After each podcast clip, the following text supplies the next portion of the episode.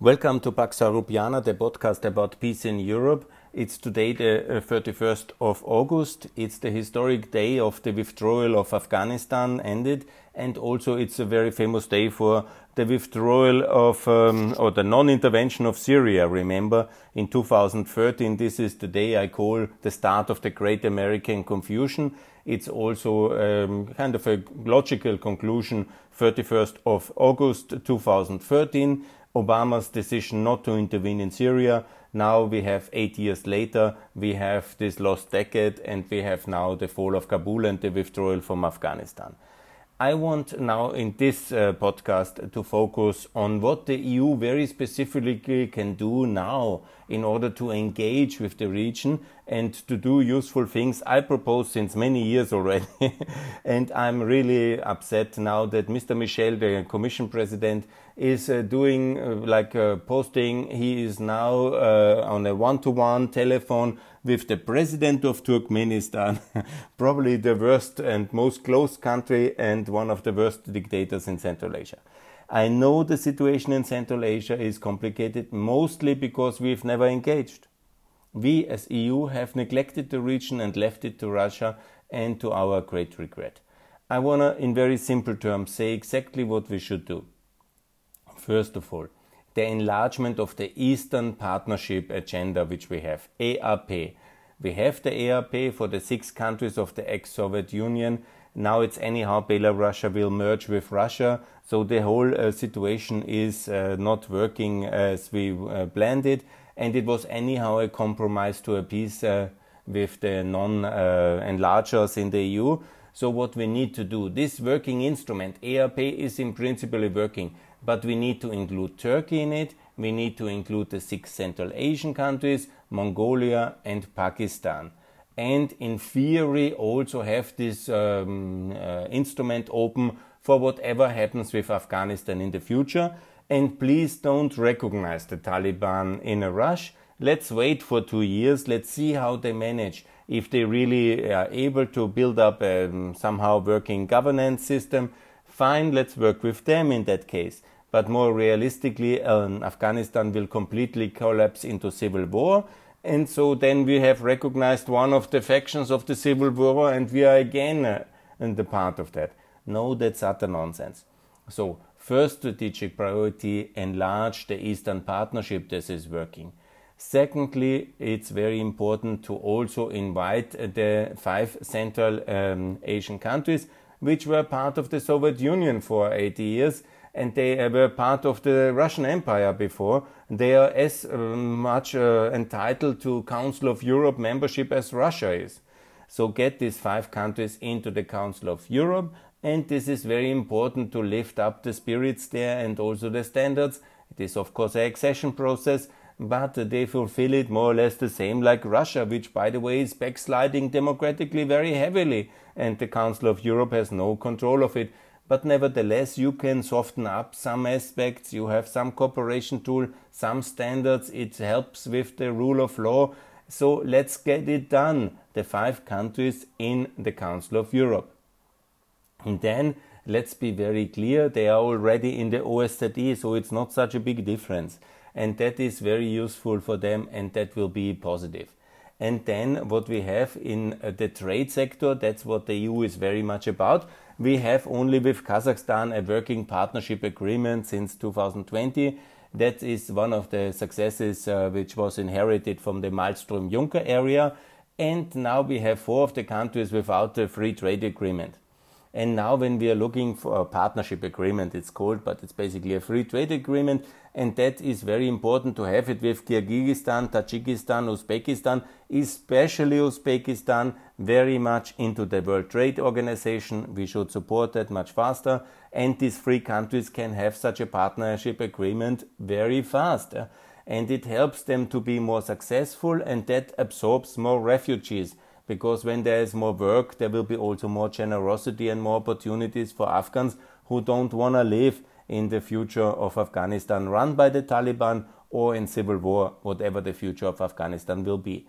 And that is very much very free concrete things.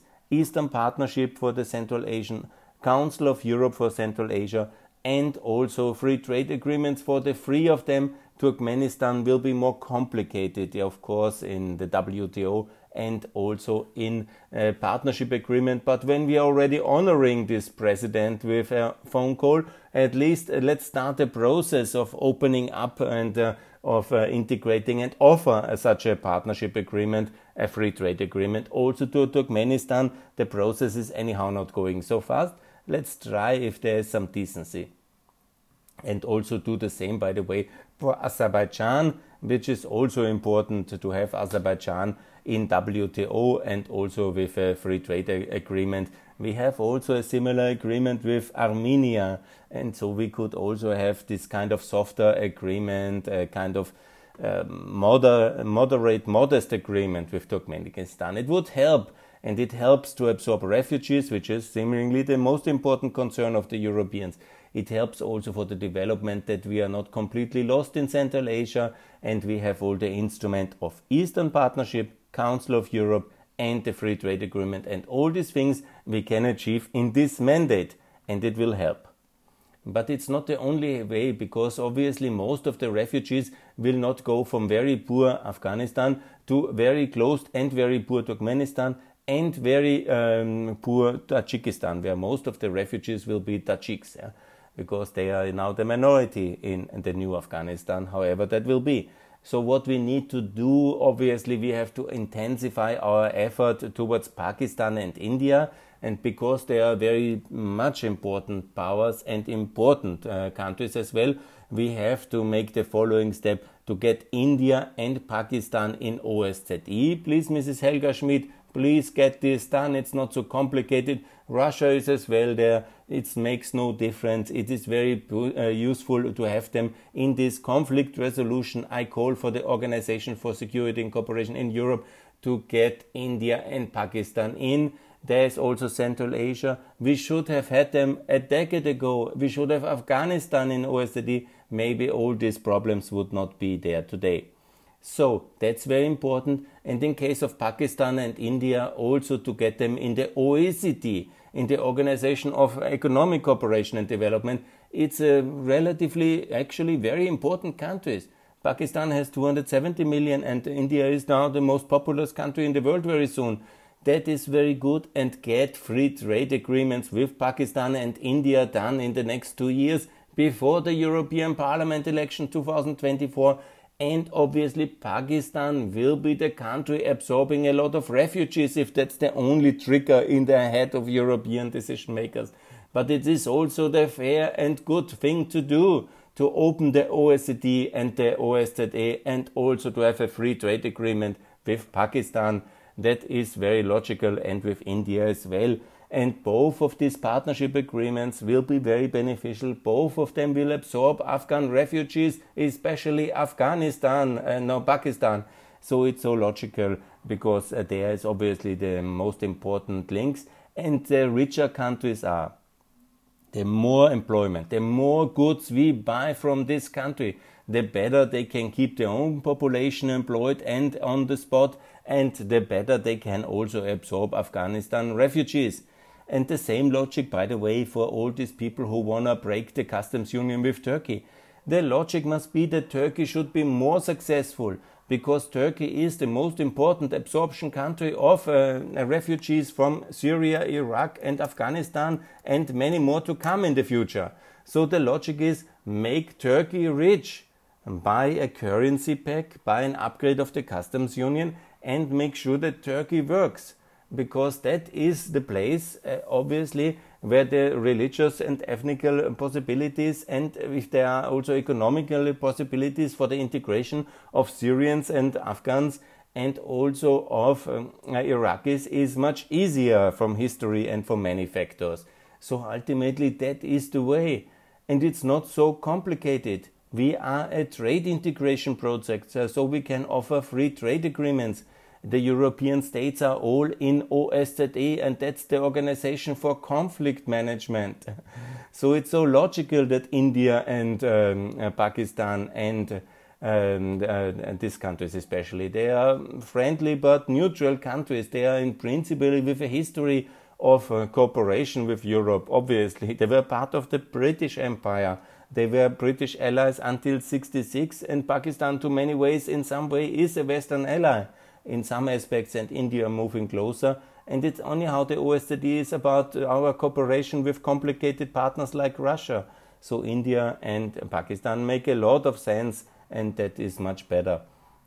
And as I have said, the debate about the recognition of Afghanistan run by the Taliban, it's much too early. Let's see if they are really ready for peace. Let's give them a, a year or two. Let's see what is happening. If they want funding, maybe they will behave better. But why should Western taxpayer fund the extreme uh, Muslim uh, governments with all the things we don't like?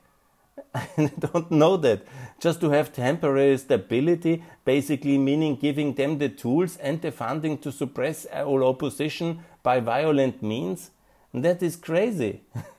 I mean, Johnson is anyhow for me close to craziness since a long time, but this proposal is the beyond reason. Okay, we have to be rational and see what kind of tools we have. And also what Kurz says now 16 million for Afghanistan and so and also this whole protectionist measure on the trading routes. You have to build buffers of prosperity. Not it's not about funding you know. It's the funding what we can give really to Kazakhstan they have oil resources yeah? we could do more for Tajikistan yes yeah but even the little bit of development aid or budgetary subsistence is not really changing everything what is really changing is membership in international associations and bodies which are meaningful, like the Council of Europe, or real free trade agreements which matter for the prosperity. We have to decide if we don't want to have too many people of the poorer countries of the world, we have to allow more goods on our markets. I mean, this is so logically, it's really very confusing for me what kind of bad economics, what kind of bad policy, it's bad strategy, bad foreign policy is nowadays in Brussels dominating. And it's really the result we earn then with the defeats on these key countries and battleground states. And then uh, the result is obviously people moving with their feet to a better life because they prefer the desperation of such a voyage uh, to the life in their uh, uh, disaster areas because there is no prosperity because we either cannot uh, secure a stable framework politically, a security framework, and additionally we don't allow prosperity by trade. so please, I repeat, the Council of Europe membership for the Central Asian countries, the Eastern Partnership, the OSCE, and the trade agreements and the OECD for India and Pakistan. It's very simple formula. And that's how we have to respond to the fall of Kabul and to the loss of the Taliban of Afghanistan. And then we will see if there will be the fall of Afghanistan, the breakup, which I think is the best way, or there will be some Taliban centralistic government cracking down everybody, uh, funded by Boris Johnson's uh, British taxpayers. If he wants to do that, it's you can then do, but no European taxpayers' money for the Taliban-run Afghanistan no IMF support, no uh, EU funding for them. This is a hostage situation. They have taken some people hostage, uh, our guys there. So let's buy them out if that's necessary. But no recognition of such a disaster government by the European Union, please. Yeah? Otherwise, what is all our talk about gender and uh, everything? You know what the values? Yeah. In the case of realpolitik on the battlefield of Afghanistan, we work with the worst. Yeah and that's really unbelievable that even that is suggested, yeah, just in this kind of extreme fear of uh, refugees, which is completely exaggerated because they need a long time to come. Uh, and we should maybe uh, much more focus on getting, making sure that we treat the Afghanistan people who are here in the EU today. We should treat much better, and we should respect and help and be reasonable and not uh, to um, to deport them or keep them in informality and illegality or in camps. No, let's integrate them. Let's give them work permits. Let's give them residence permit. They will never return to Afghanistan because Afghanistan will never work. Yeah? For the generation to come, it will be a disaster. For the rest, I don't know, but that's for sure.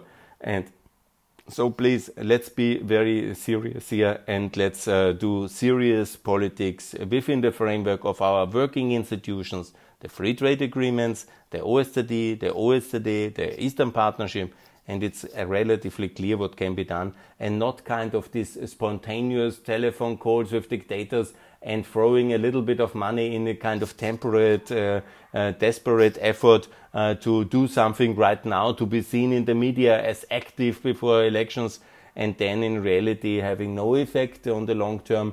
Giving some funding for some foreign government is very, very short term, but a free trade agreement, membership in the Council of Europe, membership in OECD and in OSCE, that is very meaningful and that is really transformative, and that's what we should do. And also the Eastern Partnership extended towards Central Asia. That is very meaningful and that will have a positive transformative effect and that will absorb also refugee if you want always to add this argument because it's seemingly the only one which some people really want to listen or learn or hear.